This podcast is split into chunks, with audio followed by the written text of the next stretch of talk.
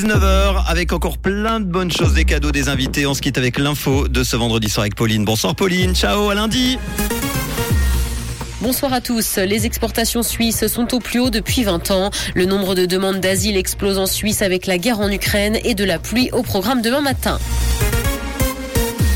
Les exportations suisses sont au plus haut depuis 20 ans. Après un repli en juillet et une légère reprise en août, le pays a enregistré un net rebond au mois de septembre. Elles ont cru de 4,1% à plus de 22 milliards de francs. Elles ont atteint sur ce trimestre un record de 67 milliards de francs, porté par la demande en Asie et en Amérique du Nord.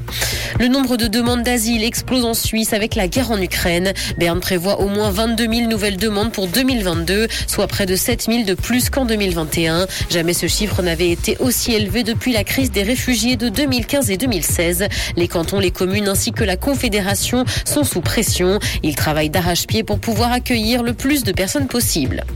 Économie, le personnel au sol de Suisse a obtenu une augmentation de salaire. Elle sera effective à partir du 1er janvier. Quelques 1500 collaborateurs sont concernés par l'accord passé avec la direction par le syndicat Gata.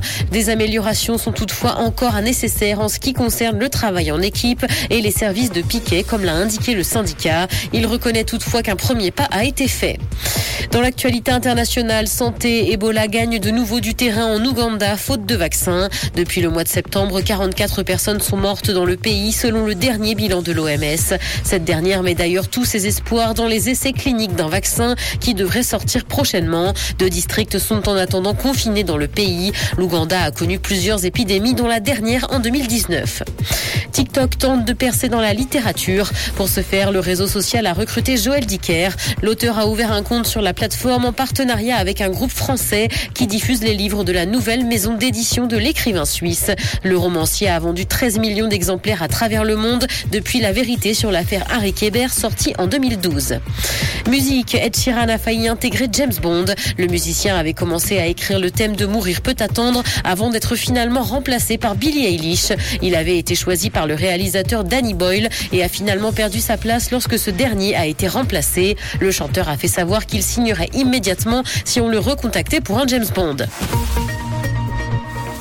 Le ciel sera couvert demain matin et quelques averses sont attendues. Côté température, le mercure affichera 13 degrés à Lausanne et ainsi que 15 à Genève et Épalinges. Bonne soirée à tous sur Rouge. C'était la météo, c'est Rouge.